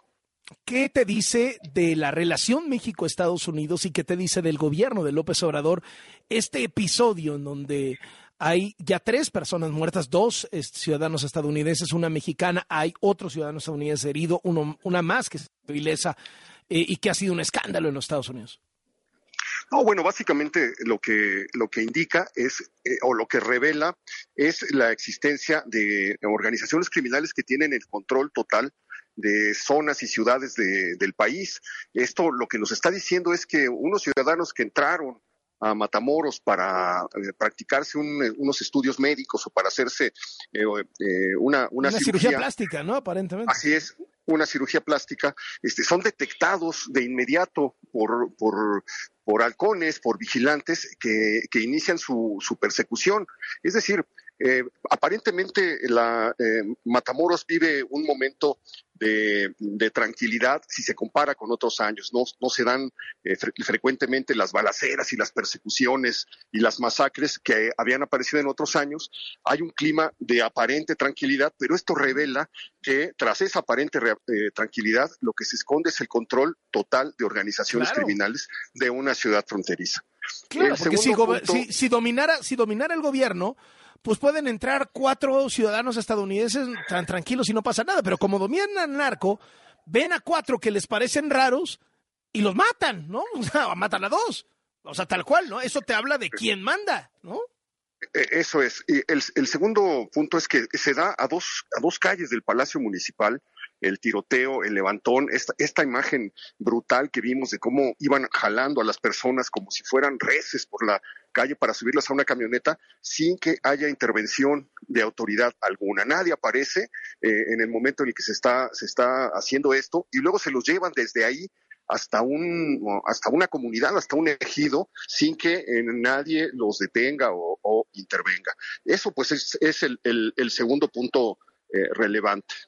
Eh, en tercer lugar, pues ahí hay un consulado general de Estados Unidos en Matamoros, en donde eh, hay representación de todas las agencias de seguridad de Estados Unidos. Entonces, esto explica un poco la, velocidad con la que con la que se fueron desatando las, cosas, porque el, secuestro ocurre el viernes a las 11 de la mañana y hay dos días de eh, silencio total por parte de las autoridades mexicanas hasta que el FBI es el que dice son ciudadanos estadounidenses y ofrece la, una recompensa de 50 mil dólares por quien por quienes den información y eh, eh, que, que, lleve a quienes se lo llevaron y eh, permita que sean devueltos eh, los, los, ciudadanos. Luego, todo esto se da en medio del jaloneo que ha estado ocurriendo en los últimos días y en las últimas semanas por eh, la razón de, de la cantidad escandalosa de ciudadanos estadounidenses que han muerto a consecuencia del fentanilo y la preocupación que esto ya ha desatado de, por parte del gobierno norteamericano y de sectores políticos del gobierno norteamericano que ven eh, la lasitud con la que el gobierno mexicano está tocando, está tratando el tema del narcotráfico en el, en el país. Ya vimos a, a, a al ex fiscal, eh, al ex procurador general ¿Sí? de Estados Unidos ri, riéndose en televisión de, de, los abra, de los abrazos, no balazos, en una entrevista. Ya vimos eh, un artículo en, la, en el que eh, considera al presidente López Obrador como el principal, el facilitador en jefe de los cárteles. Me parece brutal la declaración por parte de, este personaje, que es un personaje pues muy influyente en sectores políticos de Estados Unidos. Estamos viendo la iniciativa que pretende nombrar organizaciones eh, terroristas extranjeras a los cárteles mexicanos y eh, la solicitud de sectores también conservadores de Estados Unidos para que eh, las Fuerzas Armadas puedan ayudar a combatir a los, a los cárteles. Entonces, en, en medio de este clima eh, que el, el, presidente López Obrador ha tratado de negar diciendo que solamente se trata de oportunismo político que busca sacar raja, se da el evento de la, del secuestro y asesinato.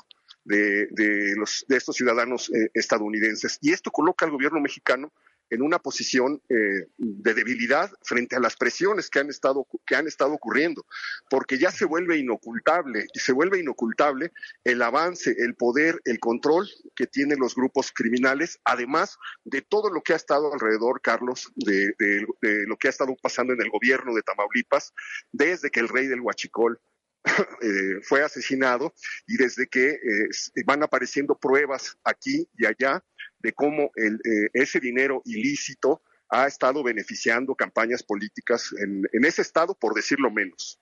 -huh. Héctor, ¿crees que se le puede complicar el futuro a López Obrador? Que se pueda de pronto estar viendo en el espejo de Calderón, eh, que, que, pueda crecer todo bueno, esto que empieza yo, como yo que, oye, que... Pues, hay, hay, hubo 7 millones de dólares, pero aparte la DEA dice que no te mueves, pero aparte William Barr dice que eres un facilitador. Sí, sí, sí. O sea, bueno, de pronto vimos, parece que hay un vimos, caso ahí, ¿no? Vimos que para el, el jurado de Estados Unidos eh, poner la mano sobre la Biblia automáticamente vuelve evidencia lo que dices. Entonces vimos el juicio de García Luna a partir de eh, gente que puso la mano sobre la Biblia y dijo lo que, lo que quiso decir o lo que juzgó que, que le podía ayudar o traer beneficios de decirlo. Pues eso marca el precedente de, de, lo que puede pasar en lo sucesivo. Ya apareció mencionado el presidente López Obrador en el, en el juicio, ya está creciendo la idea de que es un protector de los cárteles del, del, del, narcotráfico. Ya se presentó, no sé si lo recuerdas, Carlos, eh, en, eh, tras las elecciones intermedias de 2021, donde se documentó la intervención de grupos del crimen organizado en favor de Morena, se presentó eh, por parte de los partidos que integran la alianza opositora en Estados Unidos eh, la documentación que probaba eh, la, la Los levantones y todo, ¿no? Sí, sí, sí. La operación electoral del narco, ¿no?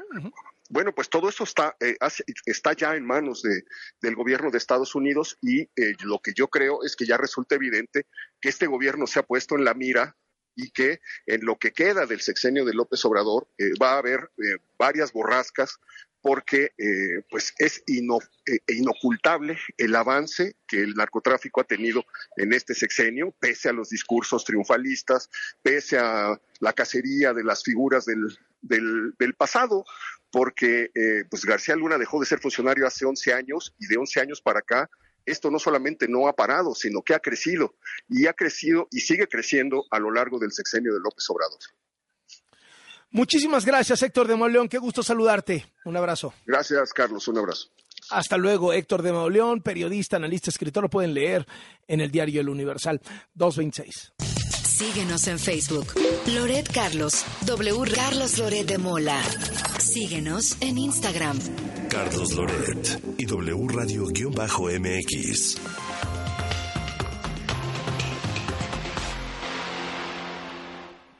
Dos de la tarde con 33 minutos. El resumen de lo que llevamos hasta ahorita, Arely Paz. Lo que tienes que saber. En así las cosas.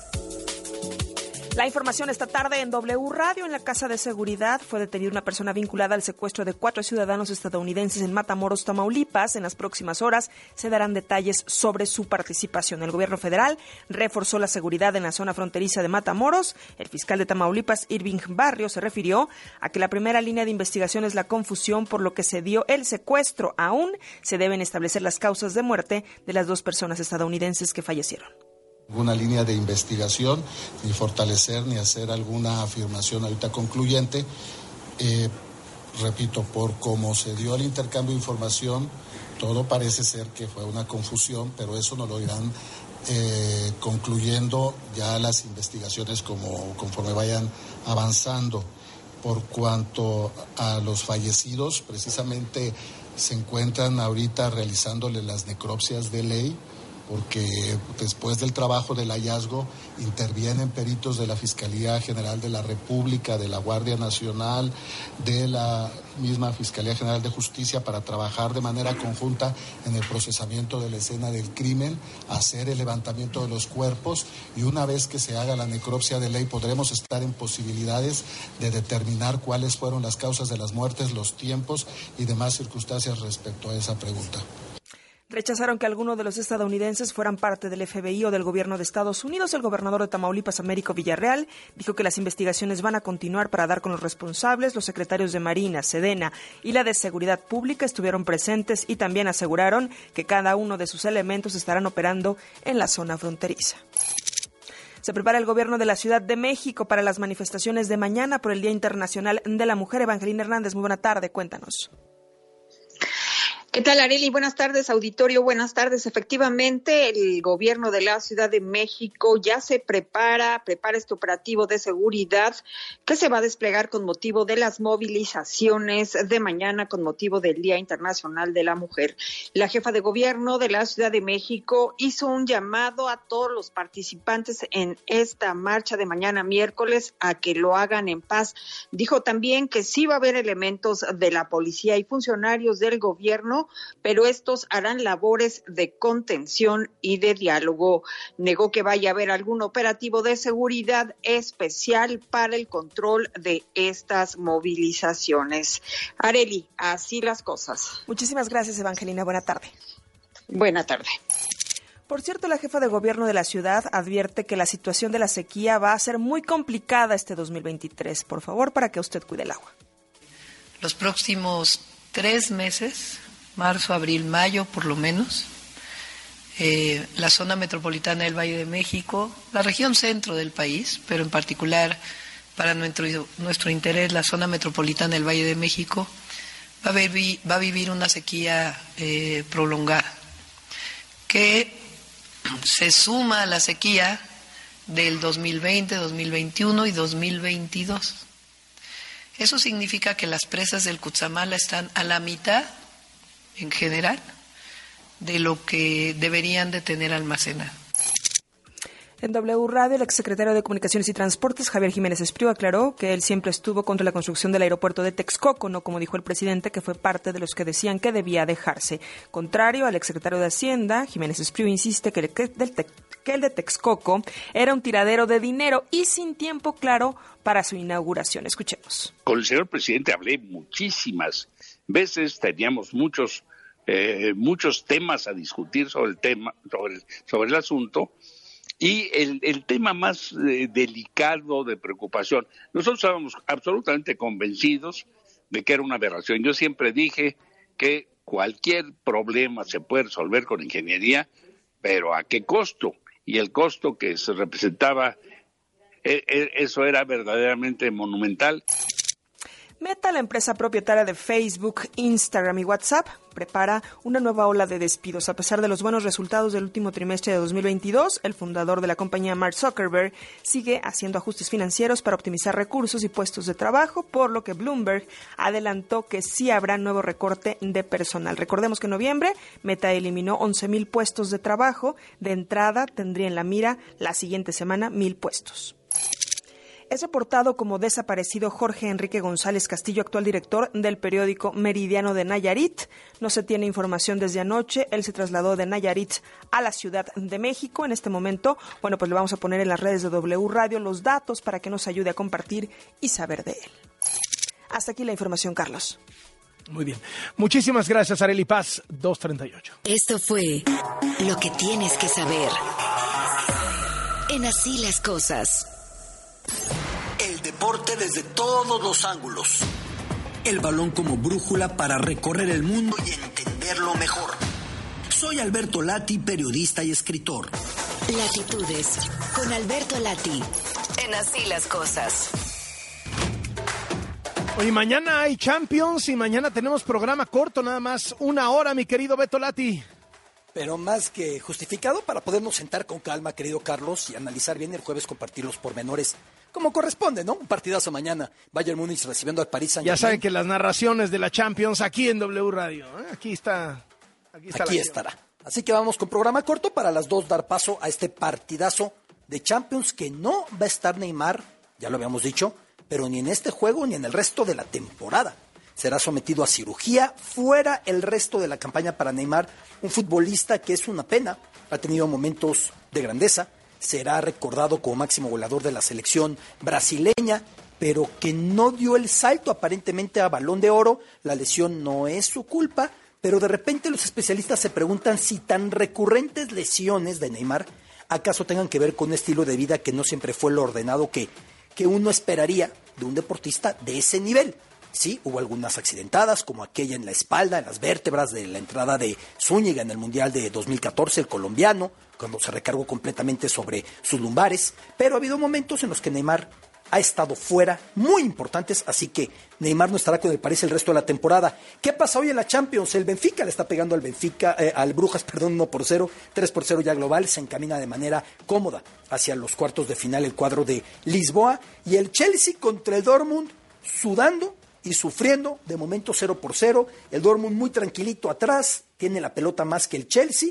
Ha llegado a tocar con un remate muy, pero muy cercano al gol. Kepa logró contenerlo y el Chelsea ha tenido llegadas también muy claras. Buen partido, 0 por 0 de momento. Chelsea tiene que ganar por uno para hacer que esto se vaya hacia la prórroga, para hacer que esto se vaya hacia los tiempos extra. Carlos, hoy va a ser una noche histórica en la NBA para el deporte español pero en general para los Lakers. Hoy se va a retirar el uniforme de Pau Gasol, la casaca 16 con la que ganó dos campeonatos de la NBA con los Lakers, y así va a subir hacia donde se encuentra la casaca de Kobe Bryant y la de Will Chamberlain, la de Ellen Baylor, la de Gil Goodrich, la de Magic Johnson, la de Karim Abdul, la de Shaq.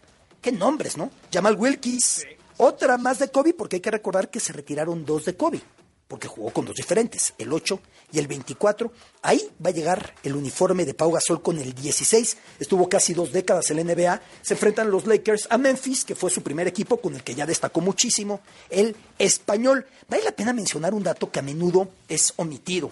En el deporte de Estados Unidos, Carlos, El retiro de los uniformes comenzó con un personaje llamado Irving Bailey, apodado Ace o As, jugador de la NHL canadiense con los Maple Leafs, que en 1933, en un partido contra los Bruins de Boston, se arma una de las broncas habituales del NHL, el hockey sobre hielo, por aquel entonces incluso menos controladas, y termina con una lesión muy severa que le obliga al retiro y que estuvo atentando contra su vida. De hecho, estuvo en coma. Hubo en lapso.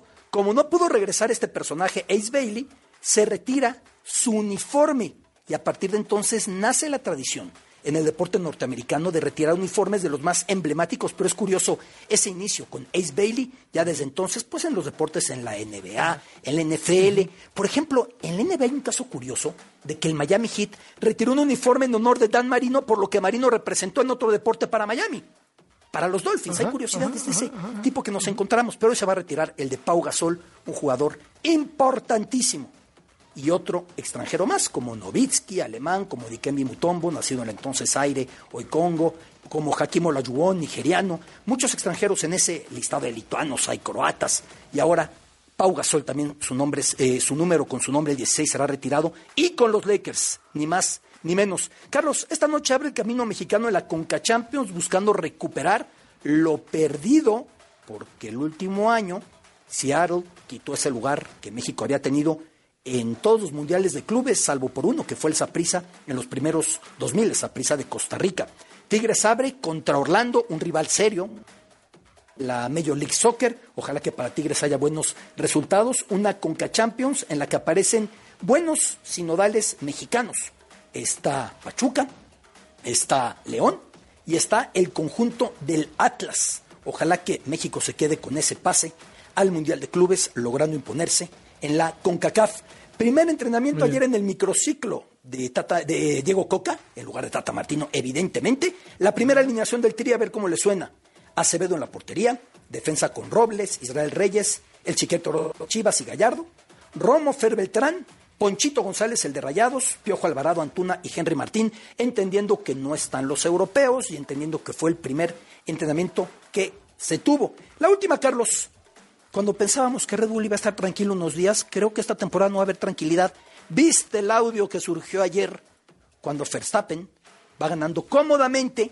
Es un circuito, me explicaba el gran Chacho López, que además nos escucha a menudo, le mando un abrazote, el gran experto en la Ah, Fórmula un 1. abrazote.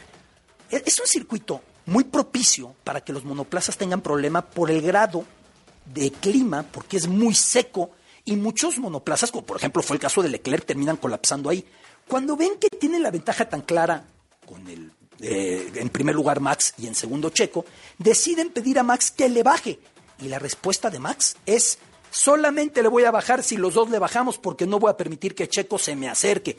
Y el ingeniero le dice, Max, me voy a cansar de decírtelo. Tenían miedo que por la terquedad de Max de mantener la distancia respecto a Checo, tronara el coche, entonces perdieran los dos primeros Ajá, sitios ajá, del podio. Finalmente, esta discusión nos muestra que sí, se sonríen y se tratan bien, pero así que digas que las cosas están tranquilas, son dos tipos muy competitivos y no siempre van a priorizar al equipo por encima del individuo, queda claro, Carlos. Gracias, Beto Lati, un abrazo fuerte. Abrazote, saludos a todos. Hasta luego. Así las cosas. Está el gran Nicolás Alvarado en la línea. Ha muerto el maestro Florescano, querido Nicolás. Querido Carlos, en efecto, y con Enrique Florescano se va una de las figuras clave de la vida intelectual del siglo XX y que sigue marcando el siglo XXI. Florescano nació en Veracruz, estudió Derecho en la UB, digamos, estaba llamado a seguir la tradición familiar, pero pues le picó el, bicho de la historia y se vino a la Ciudad de México, al Colmex, a estudiar historia. Después vivió en Francia, en el Mayo francés del 68, estudiando historia también, un doctorado en la Escuela Nacional de Altos Estudios, y a partir de ahí se vuelve, yo diría que pues el historiador clave del mundo indígena, por una parte, y del maíz de manera señaladísimamente, es decir, su tesis de maestría en el Colmex es una tesis sobre el maíz, que es su primer libro sobre los precios del maíz desde el México prehispánico hasta nuestros días, y a partir de eso, pues desarrolla toda una obra no solo sobre el maíz, sino sobre el México prehispánico, pero al mismo tiempo una obra sobre la historia misma y la historiografía. Y esto lo lleva a ser un gran gestor cultural y un gran editor de revistas. Es, a ver, y momentos clave de la carrera de Enrique Florescano. El fundador de la revista Historia Mexicana, quizás la revista de divulgación histórica más importante de nuestro país.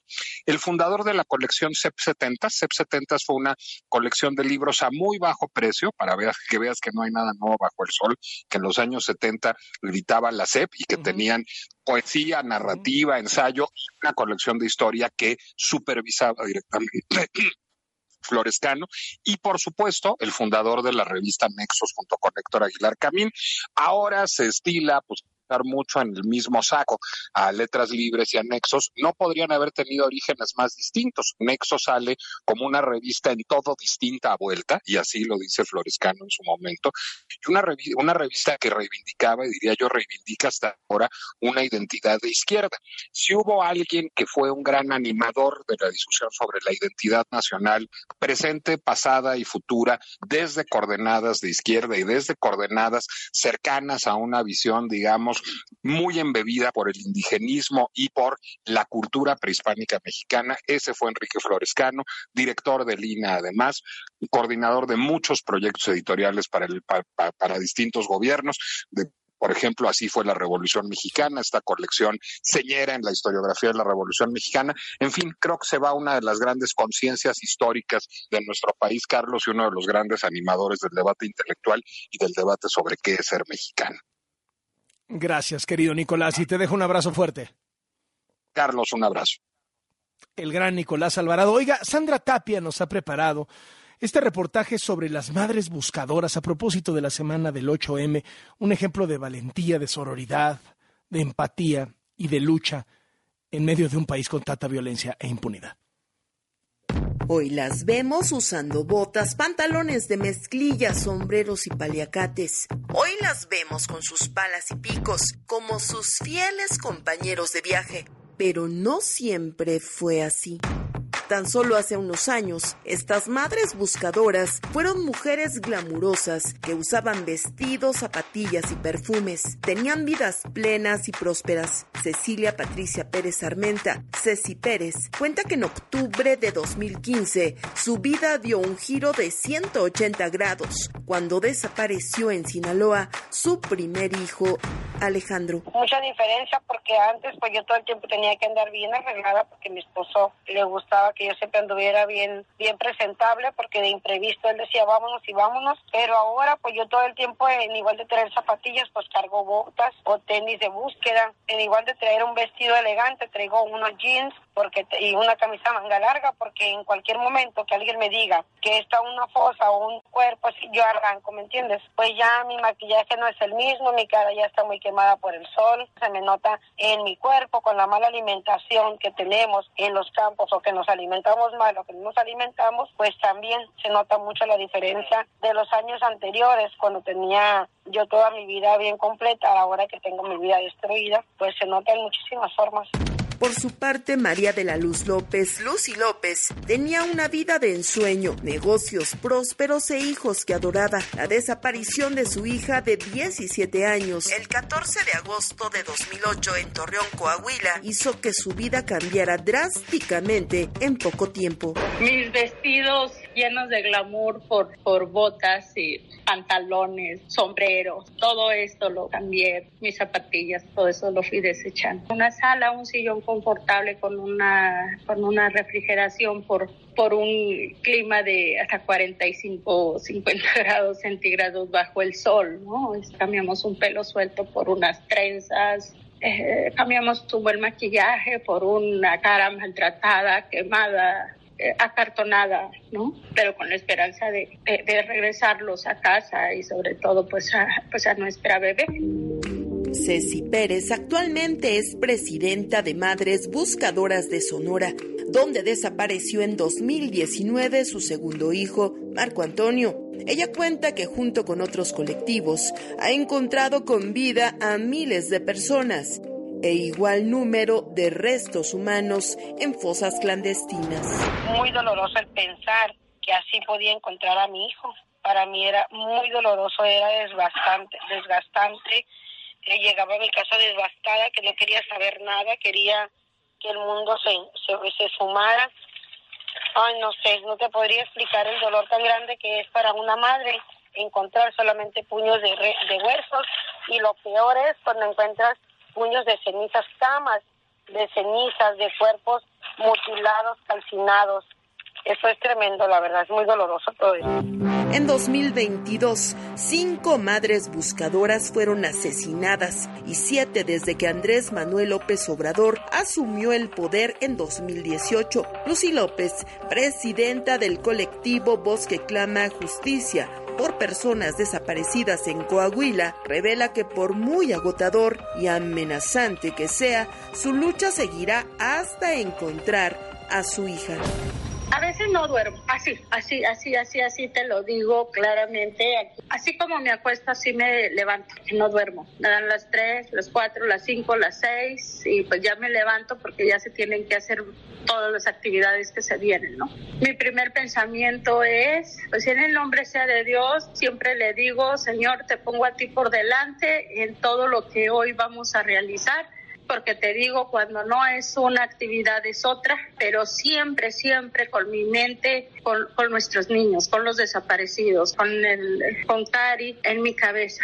En un país que presenta una cifra de 105 mil personas desaparecidas, ambas activistas coinciden en que no están dispuestas a rendirse y seguirán buscando a sus hijos hasta encontrarlos vivos o muertos, a pesar de las amenazas permanentes a su integridad y violencia en el país. Y no, en ningún momento, en ningún momento mi hijo para mí, mis hijos para mí son toda la vida y no concibo mi vida sin ellos, no, no sería capaz de dejar a mis hijos en el abandono, jamás, jamás.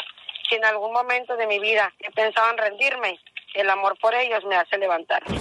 Sin embargo, ni la apatía e impunidad que reina en las fiscalías del país impide que estas mujeres en su camino, además de una gran red, hayan encontrado fuerza y sororidad. Habla Lucy López. Mira, ha sido de horas y horas de trabajo, de, de eh, reuniones y de mucho esfuerzo, mucho, mucho sacrificio, porque como nos decimos de repente nosotras mismas también decimos, si entre las mismas hermanas de sangre de repente salimos de pleito porque no estamos de acuerdo, ¿no? Pero eh, en algunas situaciones, pero cuando nos acordamos de nuestros niños y cuál es el motivo por el que estamos ahí, al final del día eh, nos abrazamos todas lloramos y decimos juntas hasta encontrarles. En medio de esta situación, que muchas veces se torna desesperante, inquietante y sórdida, estas madres buscadoras tienen algo que les hace regresar por unos momentos a quienes eran antes de perder a sus hijos. Algo que les recuerda que fueron felices y plenas. Yo tomo café todo el día y ¿sabes qué? Cuando no tomo café siento como que ando desesperada por tomar café. Es lo único que me relaja. Yo me levanto y prendo la cafetera. En cuanto me despierto mis ojos, primero pongo la cafetera, ya me tomo un café o me como una, una fruta. la única fruta que me gusta es el plátano y la uva. Y ya me como un plátano o un cafecito con algún pedazo de pan y ya, ya luego mi desayuno. Pero primeramente al abrir mis ojos es café. Mole, me encanta el mole igual que mis hijos. Y mis hijos tienen la misma epidemia que yo, el rojo. Las uvas, naranjas con chile, eh, las pizzas, que es lo que Cari y yo hacíamos, ¿no? Y, y que le gustaban mucho a ella. Los pasteles, que también nos, nos dedicábamos a hacer pasteles para 15 años, para bodas, para eventos especiales. Entonces, si alguien me pide un pastel en la temporada que yo estoy este, descansando, con mucho gusto lo preparo porque en eso me, me se, me va mi, mi, mi, tiempo y vuelvo a Lucy, vuelvo a ser Lucy. Y la, la agua de limón mineralizada, esa agua de limón mineralizada y hasta se los comento a ellos cada vez. Reportó Sandra Tapia las cosas. Con esto llegamos al final. A nombre de todos los que hacemos este programa, muchísimas gracias, Areli Paz. Gracias, coman rico. Muchas gracias, querido duende. Muy buenas tardes. Gracias, Charlie. Buena tarde. Soy Carlos Loret de Mola. Buen provecho. Nos escuchamos mañana. Esto fue Así las cosas con Carlos Loret de Mola. De lunes a viernes a la una de la tarde por W. Ya saben cómo se pone.